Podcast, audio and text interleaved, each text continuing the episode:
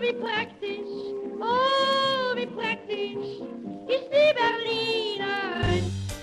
Clever Girls. Rebellisch, feministisch, wegweisend. Augenblicklich fühl ich mich unbeschreiblich weiblich, weiblich. Herzlich willkommen zu Clever Girls.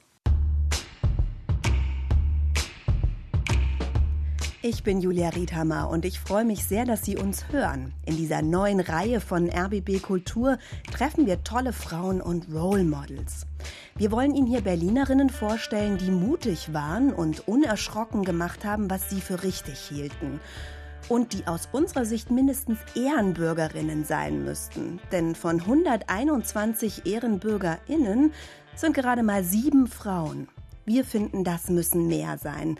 Darum stellen wir Ihnen jede Woche eine Frau vor, die Großes geschafft hat und von der wir uns vielleicht was abschauen können. Eine, die aus unserer Sicht unbedingt dazugehört, ist Mai Ayim. Mai Ayim war Dichterin, Diplompädagogin, Logopädin und afrodeutsche Aktivistin. Sie war die erste Frau, die die Geschichte schwarzer deutscher Menschen erforscht hat und aufgeschrieben hat. Mai Ayim wollte die Gesellschaft gerechter machen, und es war ihr sehr bewusst, dass die Sprache dabei eine wichtige Rolle spielt. Die Selbstbezeichnung Afrodeutsch ist ein Beispiel dafür. Mai Ayims Texte und Interviews, die zeigen, diese Frau wollte sich nicht hinter ihren Worten verstecken, sondern sie wollte sichtbar und hörbar sein. Sie wollte Farbe bekennen, so auch der Titel des wegweisenden Werkes, das Mitte der 80er Jahre erschienen ist. Heute geht es bei den Clever Girls um schwarze deutsche Frauen, die sich sichtbar gegen Rassismus einsetzen und so für eine gerechtere Gesellschaft kämpfen. Und dabei geht es auch um die Frage, was kann die Sprache dazu beitragen? Wir wollen hier Feministinnen miteinander ins Gespräch bringen und ich habe heute zwei Gäste, über die ich mich sehr freue. Dr. Natascha Kelly ist mein Gast. Sie ist promovierte Kommunikationswissenschaftlerin und Soziologin mit den Forschungsschwerpunkten Kolonialismus und Feminismus und sie ist Künstlerin, Filmemacherin und Autorin. Hallo, Frau Kelly. Hallo.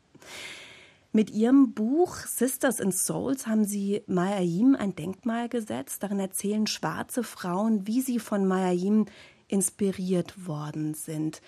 Was macht denn Mayayim für Sie ganz persönlich zum Vorbild? Ich glaube, dass Mai Ayim, aber auch Katharina dazu beigetragen haben, dass wir unsere gesellschaftliche Position als schwarze Menschen benennen können. Dass mit den Bezeichnungen Afrodeutsche und Schwarze Deutsche wir wirklich eine politische Stimme bekommen haben und von dort aus tatsächlich einen aktiven politischen Kampf auch führen konnten. Das ist einer der allerwichtigsten Punkte für mich. Wann sind Sie denn den Texten von Maya Yim äh, zum ersten Mal begegnet? Erinnern Sie das noch? Ja, es ist tatsächlich so, dass ich, ich glaube, ich war in der achten oder neunten Klasse, da hat mein Deutschlehrer mir das Buch mitgebracht. Ich muss dazu sagen, ich war das einzige schwarze Kind in meiner Schule. Und er wollte mir damit einen Gefallen tun. Er hat wohl gesehen, äh, die rassistischen Erfahrungen, die ich mache und habe das nicht, ähm, nicht angenommen, das Angebot. Erst viele Jahre später als Studentin ist mir dieses Buch wieder in die Hände gefallen. Und da äh, habe ich mich auch an die Situation mit meinem Deutschlehrer erinnert und habe das dann tatsächlich das erste Mal gelesen. Und äh, mit Farbe bekennen ist für mich wirklich eine ganz neue Welt aufgegangen, tatsächlich. Im Farbe bekennen wird ja ähm, schwarze deutsche Geschichte nachgezeichnet und zwar sehr, sehr weit zurück, nachgezeichnet bis im Prinzip ähm, Anton Wilhelm Amo, einer der ersten schwarzen Philosophen an einer deutschen Universität war. Und das so früh wie 1721 hat er, glaube ich, seine Dissertation geschrieben. Und äh, bis in die Gegenwart führen ja diese Geschichten. Und diese Kontinuität wurde mir das erste Mal wirklich bewusst. Ja, dass es überhaupt eine, eine schwarze deutsche Erzählung gibt. Auch auf diese Erzählungen werden wir noch zu sprechen kommen. Äh, mein zweiter Gast ist Katharina Oguntoye. Wie schön, dass Sie hier sind. Hallo. Hallo. Katharina Oguntoye, Sie sind Historikerin, Sie sind Wegbereiterin für die schwarze Community in Deutschland und Sie haben die Initiative Schwarze Menschen in Deutschland mitgegründet und auch die afrodeutsche Frauengruppe Adifra und Joliba, den Verein. Und sie waren auch mit Mai Ayim befreundet. Das Buch Farbe bekennen, über das wir jetzt schon kurz gesprochen haben, haben sie zusammen geschrieben und herausgegeben. Wer war denn Mai Ayim für Sie? Ich könnte sagen, dass sie Weggefährten und sozusagen, dass wir gemeinsam äh, ein Projekt äh, in, in die Welt gebracht haben, in einer Zeit, in der es das einfach noch gar nicht gedacht wurde und äh, damit eben sehr viel auslösen konnten. Ich fand auch sehr beeindruckend, dass Mai ihre Gedichte performt hat, also in der Tradition von Oral History. Und ich weiß noch, auf einem äh, Bundestreffen der Initiativen Schwarze Deutsche, ISD, in Berlin, da habe ich sie einmal vor äh, den Afrodeutschen performen sehen und ich war sehr beeindruckt, wie stark die, die Kommunikation mit ihrem Publikum war. Maya Yim hat sich 1996 das Leben genommen. Sie haben schon gesagt, sie war eine Weggefährtin. Ähm, Gibt es denn Momente, wo sie Ihnen ganz besonders fehlt, auch heute? Naja, ich kann das bis heute, also wenn ich das, ich muss es ja immer erwähnen, wenn ich von Farbe bekenne und unseren Prozessen damals äh, berichte. Und das fällt mir immer wieder schwer, weil es einfach sehr traurig ist. Äh, und ich immer denke im Alltag, äh, ja, sie wäre heute gerne am Leben. Also immer wieder, ne, also wenn man diesen Moment äh, überwindet. Also ich weiß nicht so viel über, ich habe immer wieder versucht, herauszufinden, wie Selbstmord entsteht und warum Menschen diesen Weg wählen.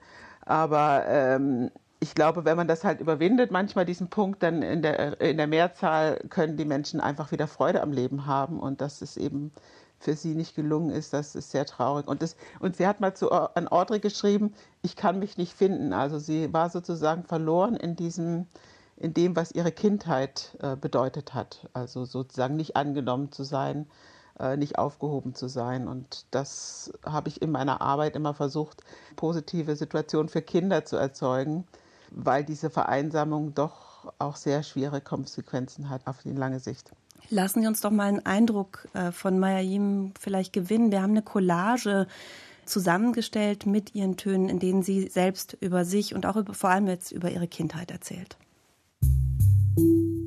Afrodeutsch, ja. Ich habe versucht, das in einem Gedicht zusammenzufassen, was das bedeutet. Afrodeutsch. Sie sind Afrodeutsch? Ah, ich verstehe. Afrikanisch und Deutsch ist ja eine interessante Mischung. Wissen Sie, manche, die denken ja immer noch, die Mulatten, die würden es nicht so weit bringen wie die Weißen. Ich denke das nicht. Ich meine, bei entsprechender Erziehung. Sie haben ja wirklich Glück, dass Sie hier aufgewachsen sind. Bei deutschen Eltern sogar. Schau an. Wollen Sie denn mal zurück? Wie? Sie waren noch nie in der Heimat von Papa? Also das ist ja traurig, wenn Sie mich fragen. So eine Herkunft, das prägt eben doch ganz schön.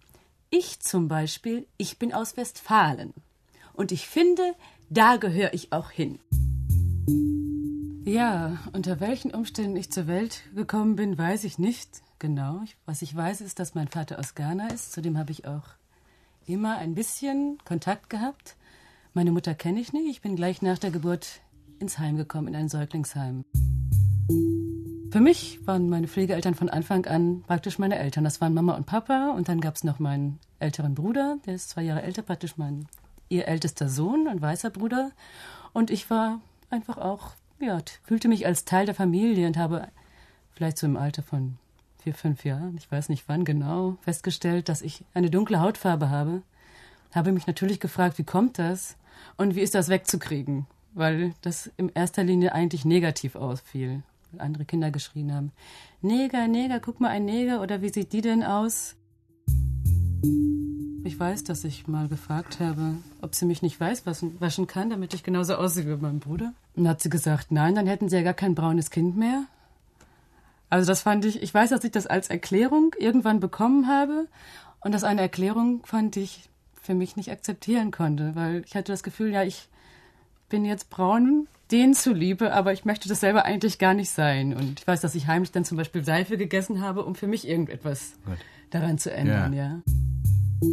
Ja, ich habe schon sehr viel in dieser Pflegefamilie an Ablehnung indirekter Ablehnung gespürt. Meine Pflegeeltern haben immer versucht, den ges gesellschaftlichen Vorurteilen in irgendeiner Form entgegenzutreten. Also sie waren sich dieser Vorurteile bewusst, nach dem Motto, Schwarze sind weniger intelligent, Schwarze ähm, sind unordentlicher, riechen mehr oder wie auch immer.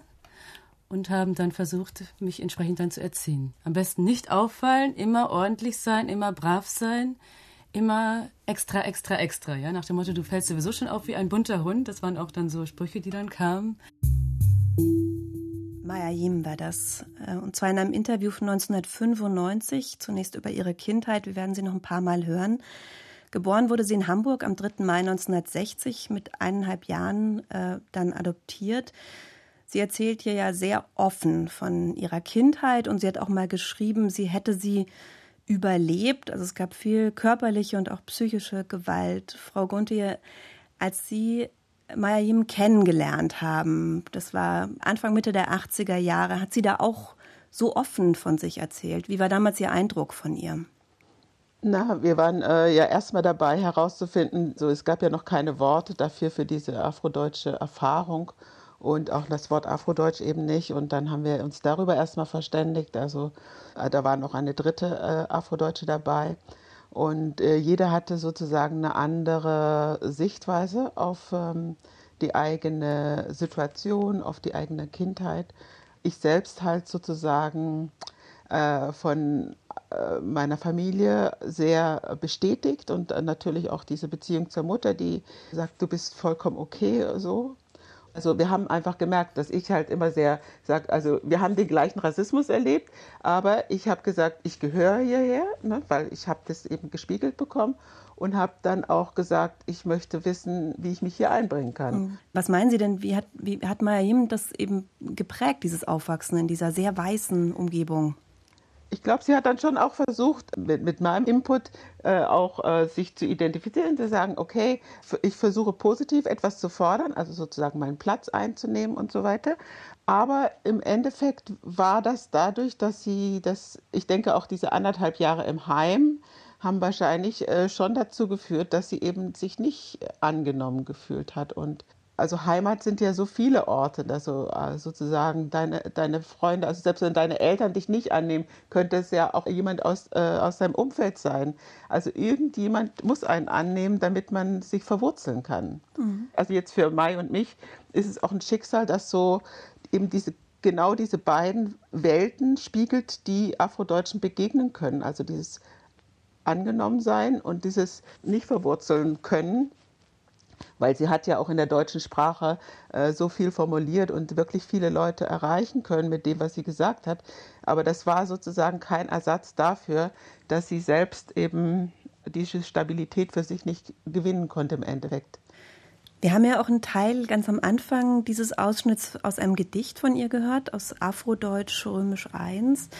Frau Kelly, wie würden Sie dieses Gedicht beschreiben?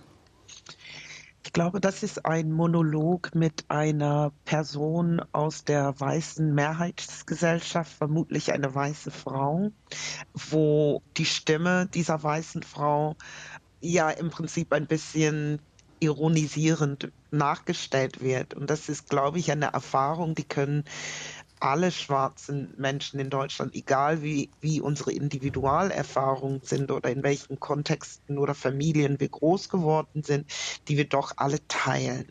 Dass dieses von außen beobachtet und zugeordnet zu werden, dass bestimmte Zuschreibungen auf unsere Körper eingeschrieben werden, das sind, glaube ich, Erfahrungen, die wir alle tatsächlich teilen sie dreht ja auch immer wieder bestimmte Zuschreibungen um. Also dieses, die Herkunft ist ja auch was ganz Wichtiges. Ich zum Beispiel komme aus Westfalen, ja. Also es ist ja, ist ja so ein Spiel mit Spiegelungen auch, das sie da macht.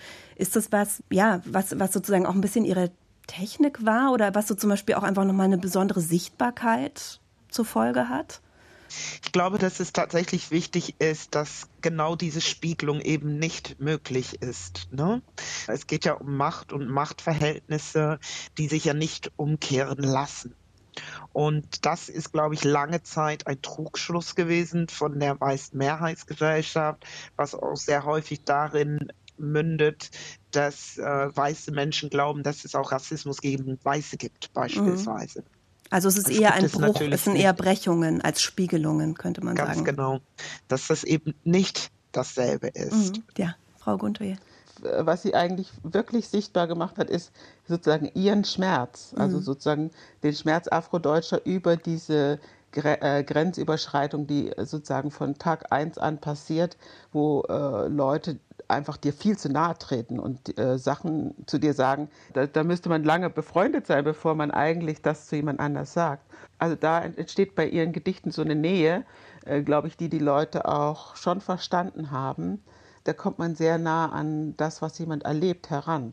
Was ich dabei immer sehr schwierig fand, äh, war, dass, es, dass sie sozusagen auch bei sich sozusagen eine Retraumatisierung mit in Kauf nimmt, weil äh, sie sozusagen eins zu eins, also wirklich fast ungefiltert erzählt, wie schlimm sie das erlebt hat. Ja.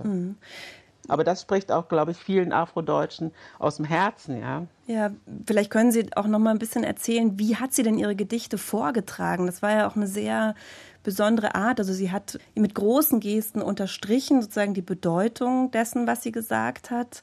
Sie haben jetzt auch gesagt Retraumatisierung. Wie wirkte sie denn auf der Bühne oder vor Publikum, wenn sie ihre Gedichte Ja, da- vorgetragen hat, die sie auch alle auswendig konnte? Das fand ich Genau. wirklich auch beeindruckend. Ja, sehr beeindruckend. Ja. Für mich wirkte Mai, wenn sie vorgetragen hat, eigentlich sehr lebendig und, und eigentlich ähm, trotz der schmerzhaften Dinge, die sie gesagt hat, auch eigentlich sehr positiv. Also ja, das war eigentlich fast ein Widerspruch, wie, wie, wie lebendig sie darüber kam.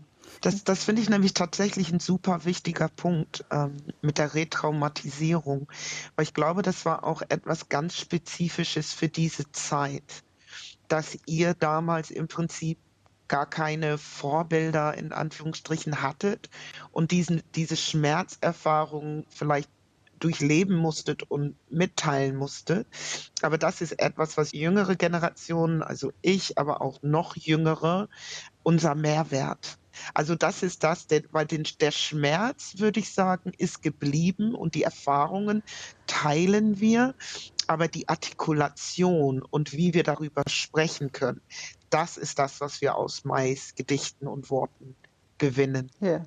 Also es gibt ja einzelne Begriffe, die haben wir ja jetzt schon, schon benannt. Selbstbenennung, Schwarzdeutsche, Afrodeutsche, aber auch ähm, Erfahrungsbeispiele, die sie ja auch immer wieder in ihren Gedichten verpackt hat. Wir haben ja auch in einem einen Interview jetzt gerade gehört, wie sie sagte, sie hat Seife gegessen, weil sie weiß sein wollte. Und ich glaube, das ist wirklich auch eine geteilte Erfahrung, vor allem von jungen schwarzen Menschen hier in Deutschland. Ähm, das Gefühl, nicht dazu zu gehören, führt häufig dazu, äh, zu dem Wunsch, weiß sein zu wollen. Und wenn das auch ähm, damit verbunden ist, das eigene Schwarzsein abzulehnen, ist etwas, wo wir heute gerade in der Empowerment-Arbeit an einer anderen Stelle anfangen, um wirklich auch ähm, gerade Jugendlichen aufzeigen zu können, wie sie ihr Schwarzsein umarmen. Trotz aller negativen Eigenschaften, die wir ja zugeschrieben bekommen, wie sie lernen, das, das Schwarzsein zu lieben. Die Geschichte ist, ist so, ein, so ein wichtiger Teil. Deshalb lassen Sie uns darauf nochmal schauen, wie es dazu kam, dass Mayim eben auch die Geschichte der Afrodeutschen aufschreiben wollte. Und zwar äh, war das in einer Zeit, in der sie studiert hat, in Bayern, in Regensburg, Pädagogik. Lassen Sie uns nochmal hören, was sie aus dieser Zeit erzählt. Ja, ich habe in. Bayern studiert, an einer relativ kleinen Universität in Regensburg. Auch nicht so klein, aber natürlich gab es da insgesamt sehr wenig schwarze Studenten. Und in meinem Pädagogikbereich erinnere ich mich an gar keine andere schwarze Studentin. Und dann habe ich gemerkt, dass die Situation eigentlich von Menschen wie mir, die hier geboren und aufgewachsen sind, in der ganzen Literatur nicht vorkommt.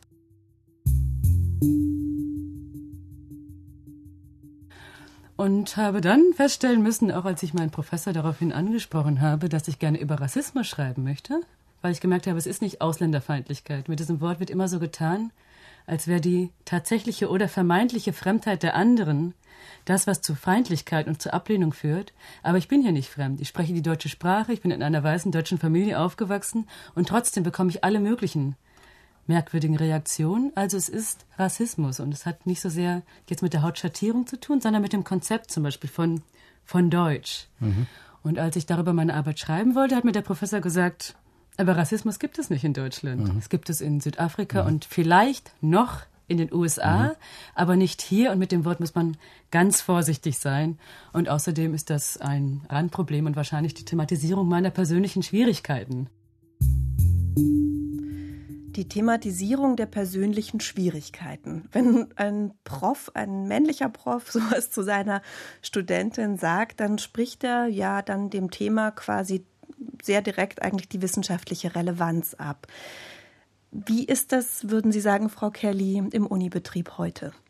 Hat sich überhaupt nichts verändert. Sorry, dass ich das so sagen muss. Also ähm, Maya Yims Texte sind aktueller als eh und je. Die Erfahrung an der Uni, die, die teile ich auch. Bis zum Schluss in meiner Promotion das Gefühl zu haben, nicht ernst genommen zu werden und auch dort drin jeden Tag ein Widerstandskampf führen zu müssen, um überhaupt studieren zu können, um überhaupt promovieren zu können.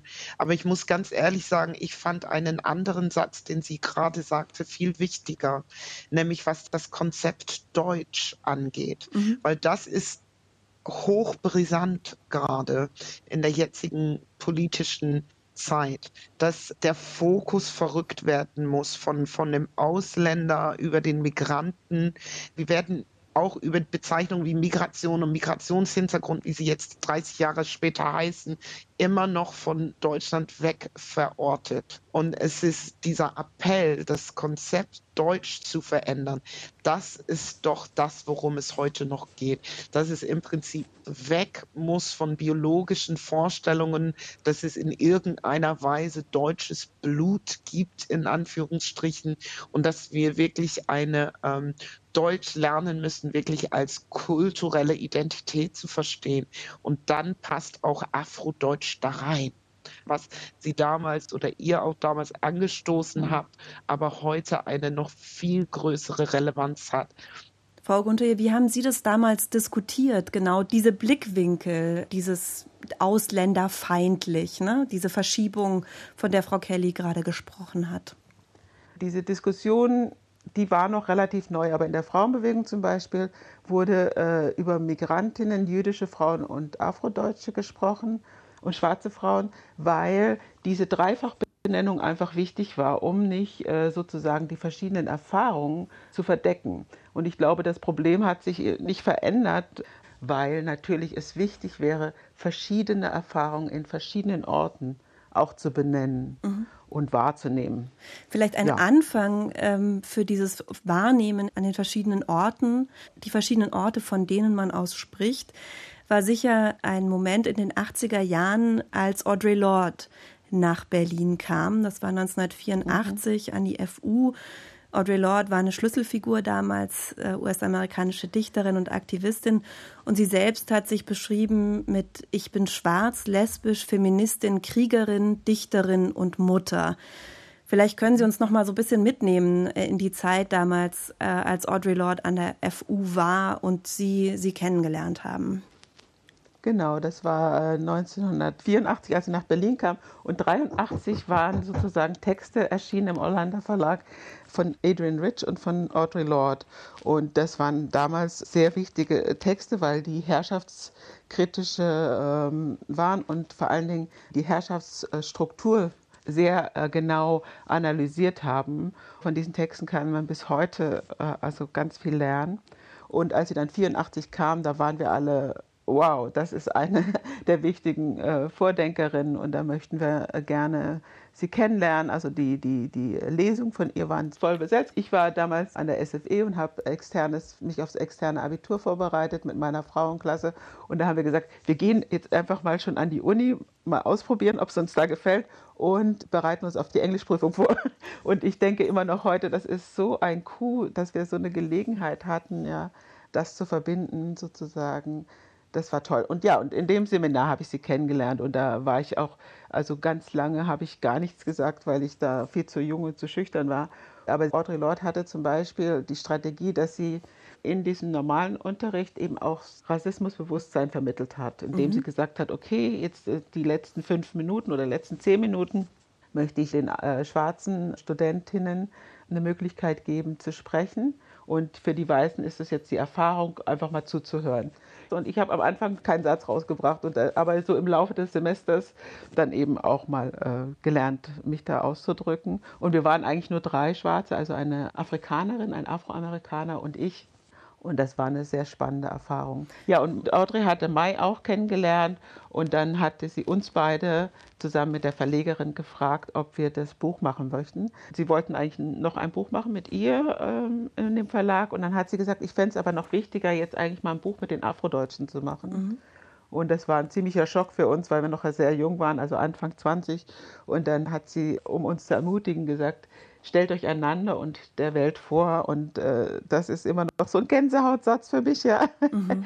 weil das natürlich ein wahnsinniger Auftrag ist. Aber das Tolle ist, dass das sozusagen umgesetzt werden konnte. Wie sind Sie denn dann mit diesem großen Auftrag umgegangen, dass Sie jetzt sozusagen Ihre Erfahrungen auch also öffentlich machen? Das ist ja auch sehr privat. Also das ist ja ein, das ist ein großer Schritt. Also ich weiß noch, das waren so drei, vier Tage, in denen es bei mir äh, wahnsinniger äh, Chaos war und also im Kopf und dann irgendwie ich mich halt entschlossen habe zu sagen, okay, du sprichst, du nützt jetzt diese Gelegenheit, weil wenn du jetzt nicht sprichst, dann brauchst du auch nicht mehr rumzumeckern, mhm. dass andere das jetzt falsch machen. Und ich glaube, für Mai war es ähnlich. Und diese bewusste Commitment, also dass wir uns entschlossen haben, uns für diese Arbeit einzusetzen. Das war ganz wichtig, weil einmal waren das zwei Jahre Prozess. Dann war es so, dass äh, das Buch sich nicht verkauft hat. Das war zu teuer für die Zeiten. Die Leute haben gesagt, ah, das hat was mit Rassismus zu tun. Das, äh, das mhm. müssen wir das jetzt auch noch aufmachen. Also es gab ganz viel subtile Widerstände und äh, offene Widerstände, durch die wir ja dann durch mussten. Und dafür ist so eine bewusste Entscheidung sehr, sehr wichtig gewesen, weil dadurch konntest du auch also ich habe zum Beispiel dann gesagt, ich werde nicht Berufsausländer. Mhm. Ja, also es ist nicht mein Job, obwohl natürlich da mein ganzes Leben dieses Feld ist, aber es ist nicht mein einziger Lebensinhalt. Mhm. Das war wichtig als Entscheidung.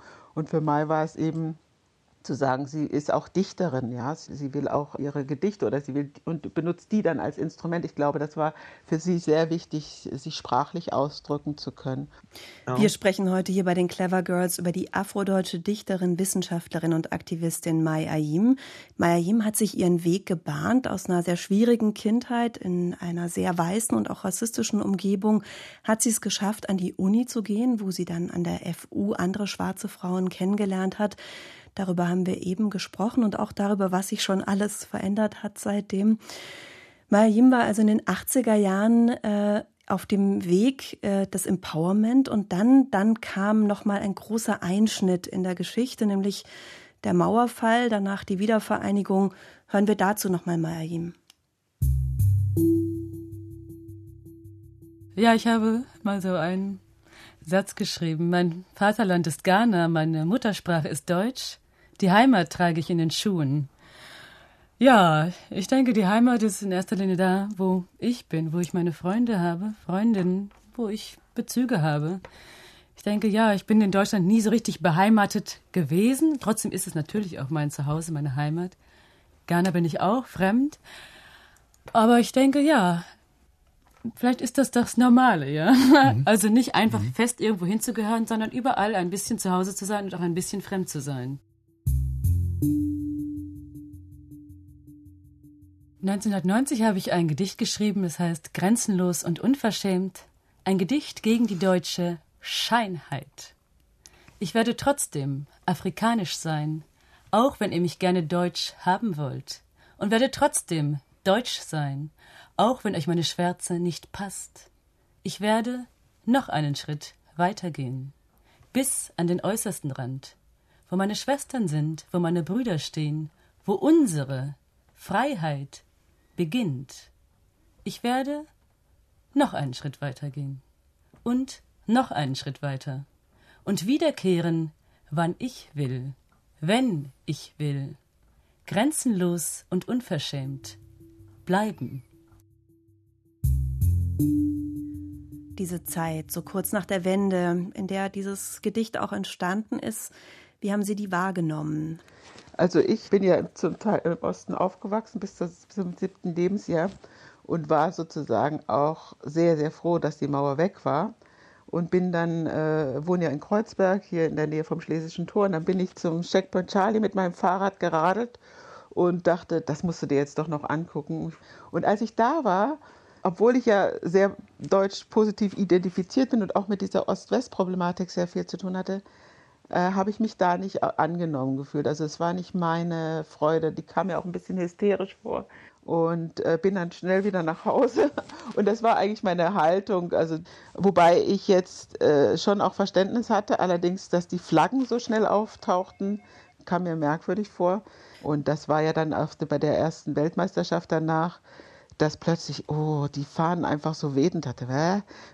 Das haben die Leute sich eigentlich gar nicht erarbeitet, wirklich zu sagen, ich bin stolz auf Deutschland zu sein. Frau Kelly, wie ging es Ihnen damit? Wie haben Sie diese Zeit wahrgenommen? War das eine Zeit, in der für Sie Rassismus zugenommen hat? Es gab dieses Wir sind das Volk, äh, wir sind ein Volk. Also auf einmal gibt es dieses Wir. Fühlten Sie sich dazugehörig? Es ist ganz interessant, weil die Mauer ist an meinem 16. Geburtstag gefallen. Ich werde ja jedes Jahr daran erinnert, sozusagen. Und äh, ich habe damals ja nicht in Berlin gelebt, sondern wirklich in einem Dorf in Norddeutschland als einzige schwarze Familie, einziges schwarze Kind in der Schule. Ich erinnere mich daran, dass ich dem auch sehr skeptisch gegenüber gestanden habe. Also während alle um mich herum gefeiert haben, habe ich das tatsächlich von außen beobachtet. Also wirklich ein Gefühl, ich, ich verlasse die Situation und schaue zu, wie ich zuschaue, was da passiert. Ja. Und es hat ja nicht lange gedauert, bis dann tatsächlich die ersten rassistischen Attentate ja dann losgegangen sind. Ne? Und das war ja im, Prinzip schon ein Echo dieses Schweigens, was ich gespürt habe. Hm. Mariam hat ja in ihrem Gedicht Scheinheit, also Scheinheit, wo das SCH vorne abgetrennt ist, da sagt sie, was wir gerade gehört haben, ich werde noch einen Schritt weiter gehen und noch einen Schritt weiter und wiederkehren wann ich will, wenn ich will, grenzenlos und unverschämt bleiben. Für mich klingt es sehr danach, äh, auch sich sozusagen den Raum weiter zu sichern oder zu öffnen. Also es geht, klingt für mich sehr auch nach, nach einem Kampf vielleicht sozusagen die eigene Identität jetzt auch einfach weiter so leben zu können und, und nicht wieder sozusagen sich zu verstecken oder wieder unsichtbar zu werden auf eine Art. Was meinen Sie, Frau Gunther? Ist das was, was sich da vielleicht auch andeutet oder wo sich vielleicht auch einfach so ein bisschen Ihre persönliche Krise vielleicht auch so ein bisschen mit andeutet? Äh, also ich habe leider nicht mit ihr über das Gedicht gesprochen, mhm. Äh, deswegen weiß ich nicht, was sie wirklich jetzt gemeint hat, aber das, diese Interpretation wäre sicher eine äh, sinnvolle Möglichkeit. Ja, ich glaube, dass äh, Mai, äh, ähnlich wie Natascha das beschrieben hat, eben immer mit dem Deutschland auch erstmal äh, sich auseinandersetzen musste, gehadert hat und äh, wusste äh, im Endeffekt auch durch ihre Auslandserfahrung, dass du nicht wirklich deinem Ort so einfach entfliehen kannst. Also entweder du bist fremd woanders mhm. oder fremd zu Hause, aber de facto ist es so, dass wir uns hier auskennen. Also dadurch, dass wir sozialisiert sind, äh, mhm. wir kennen unsere, unsere Landsleute, wie es früher immer so schön hieß. Wir wissen genau, wie die, äh, die Dynamiken funktionieren. Und dann habe ich äh, gedacht, nee, also ist doch besser, du setzt das, was du weißt, ein, um hier was zu bewirken und auf das hinzuweisen, was wir denken und was ja auch Mai immer gesagt hat, das wird nicht gesehen. Warum nicht? Und das brauchen wir, um eine Zukunft zu visionieren. Mhm, aber Sie haben sozusagen sich entschieden, die richtigen Werkzeuge einzusetzen, sozusagen, damit Sie in Deutschland dann auch hantieren können. Jeder hat ja seine anderen. Das sieht man ja an Mai ja. oder an mir und an mhm. Natascha, dass wir alle verschiedene Qualitäten haben und dass wir unsere Talente nutzen können und dann eben auch in dieser Verschiedenheit einbringen können. Das finde ich ja jetzt gerade so faszinierend, dass es so viele verschiedene äh, schwarze Deutsche gibt, die sich auf verschiedenen Ebenen einbringen. Das ist einfach eine Freude, das zu sehen und das ist eine tolle Legacy für Mai und für mich. Ja. Maya Yim war Anfang der 90er Jahre in psychiatrischer Behandlung. Es gab einen Verdacht auf multiple Sklerose dann. Und es wurden daraufhin dann die Psychopharmaka abgesetzt, die sie bekommen hat. Und am 9. Mhm. August 1996 hat sie sich das Leben genommen. Wir hören sie jetzt nochmal. Also ich merke, dass natürlich diese ganzen Erfahrungen, die machen einen unheimlichen Druck. Ich habe es überlebt, aber ich hätte auch daran zerbrechen können. Es war sehr oft so an der Grenze, wobei ich auch sagen möchte, es gibt das ist jetzt so massive und offensichtliche Gewalt, aber sie ist überall so. Dieses Gefühl, sei doch nicht so empfindlich, dass sich kaum jemand fragt, vielleicht bin ich nicht empfindlich genug, ja? Warum immer der Vorwurf an die anderen? Ich soll immer alles verstehen, alles schlucken, mich selber erklären bis in die Generation meiner Vorfahren. Warum sind andere nicht sensibler? Ja, das würde ich mir sehr wünschen, ja. Warum sind andere nicht sensibler? fragt Maim. Wollen Sie dazu noch direkt was sagen? Ich glaube, was hier tatsächlich wichtig ist, ist, oder was auch oft aus den Augen gelassen wird, ist, dass Rassismus tötet. Ne? Mhm. Ich finde, Audre Lorde hat es einmal sehr schön beschrieben in ihrem Krebstagebuch, dass sie Rassismus mit ihren Krebszellen verglichen hat, die sie von innen auffressen. Und wir wissen es nicht, also es gibt natürlich jetzt keinen Beleg dafür, aber ich glaube, den Druck, den Maya Yim da beschreibt, ist etwas, was wir alle kennen, aber das ist auch etwas, womit wir alle anders umgehen können. Und es gibt eben auch sehr feinfühlige und sensible Menschen, die nicht damit umgehen können und wo Rassismus tatsächlich auch zum psychischen Tod führen kann.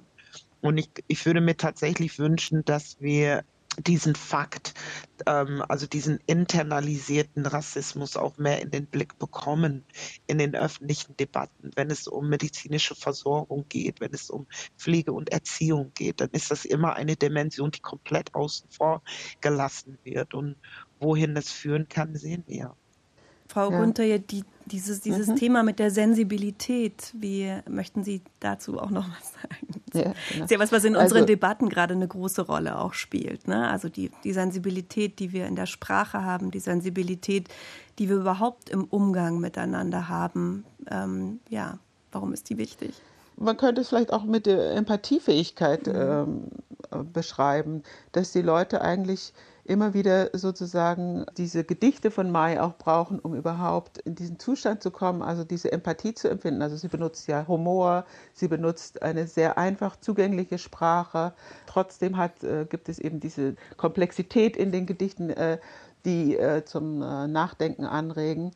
Und das ist, denke ich mir, das, was sie auch anbietet. Aber My I Am ist auch ein Symbol für diejenigen, die eben, wie Natascha schon sagte, sterben am Rassismus. Also ich denke, dass dieses Symbol ist sehr, sehr wichtig, äh, weil wir in den ersten Jahren, wir waren ja eine sehr junge Bewegung, also ne, zwischen Teenagern unter 20 und äh, bis 30.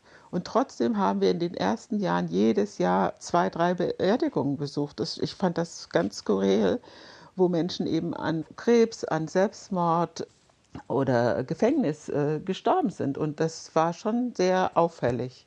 Und äh, Mai ist eben nochmal so nach außen hin, zeigt sie eben diese Tödlichkeit dieser Nadelstiche des Rassismus. Ich glaube, das wird oft in der, in der öffentlichen Debatte einfach außen vor gelassen, obwohl, wenn ich mich mit Rassismus auseinandersetze, dann weiß ich, dass das so ist. Mhm. Und das ist etwas, was diese Gesellschaft noch leisten muss. Also sozusagen wirklich sich empathisch reinzuversetzen und nicht zu sagen, ich muss jetzt erstmal hören, wie andere Leute gelitten haben, sondern ich weiß das. Also ich habe das jahrelang, äh, als wir den Jolly Bar e.V. aufgebaut haben, gehört. Ja, wozu braucht man denn überhaupt was, um für schwarze Familien, äh, schwarze Kinder was anzubieten? Also diese Frage allein ist so ignorant. Da muss man wirklich weiterkommen. Ne? Es ist eine große Debatte. Wir sind jetzt hier am Ende angekommen. Es bleibt wirklich noch viel zu tun, Räume anzubieten, über die Sprache nachzudenken, die Forschung voranzutreiben. Es gibt wirklich viele Gebiete, wo noch viel passieren kann. Wir haben in unserer Sendung äh, ja immer das Thema Vorbilder und deshalb möchte ich Ihnen gerne jetzt noch mal die Frage stellen: was soll uns äh, an Maya von Maya Yim besonders im Gedächtnis bleiben? Wo ist sie uns ein großes Vorbild? Vielleicht erstmal Sie, Frau Gunther. Ja, sie hat einfach wirklich sich voll und ganz eingebracht mit ihren vielen Facetten und Fähigkeiten, wie Sie ja schon sagten, Wissenschaftlerin, Dichterin, äh, Mensch und hat äh, privat und öffentlich viele Menschen erreicht und äh, da viel bewegt. Und das wird, denke ich, auch die Erinnerung an sie bleiben. Und eigentlich auch an diesen fröhlichen Menschen, den viele kannten und zum Glück auf einigen Videoaufnahmen auch noch zu finden ist. Und Frau Kelly, was meinen Sie, was soll uns in Erinnerung bleiben? Ich glaube, es werden schon viele Dinge weitergetragen, die sie angestoßen hat zum Beispiel vor allem auch das Spoken Word, also Spoken Word als Genre an sich. Also ich würde behaupten, dass sie tatsächlich die erste Person war, die den deutschsprachigen Spoken Word salonfähig gemacht hat. In einer Zeit in den späten 80er, früher 90er, wo gerade der Hip-Hop auch nach Deutschland kam, Rap ein Begriff wurde und dann zuerst immer nur auf Englisch gerappt wurde, später dann auch auf Deutsch, hat sie im Prinzip eine neue Genre aufgemacht, was heute wirklich gelebt wird unter gerade jungen schwarzen Erwachsenen, die eben über diese Tradition des Erzählens sozusagen ihre Stimme finden und auch ihre Emotionen zum Ausdruck bringen können. Das ist definitiv etwas, was daraus entstanden ist, was daraus gewachsen ist und was sich weiterentwickelt hat und in einem wirklich positiven, empowernden Kontext weiterentwickelt hat. Vielen ja. Dank. Vielen Dank an meine Gäste, die Kommunikationswissenschaftlerin und Künstlerin Natascha Kelly und an die Historikerin und Aktivistin Katharina Auguntoye. Danke an Ihre Erinnerungen und an, auch für Ihre Gedanken. Und liebe Hörerinnen und Hörer, schön, dass Sie dabei waren. In unserer nächsten Podcast-Folge geht es um Käthe Paulus, eine Luftartistin und Fallschirmerfinderin. Und wenn Sie keine der Folgen verpassen wollen, dann abonnieren Sie uns doch einfach, die Clever Girls doch einfach in der Audiothek und über iTunes oder schauen Sie auf unsere Internetseite rbbkultur.de slash clevergirls. Ich bin Julia Riedhammer und die Redakteurin dieses Podcasts ist Franziska Walser. Tschüss, machen Sie es gut.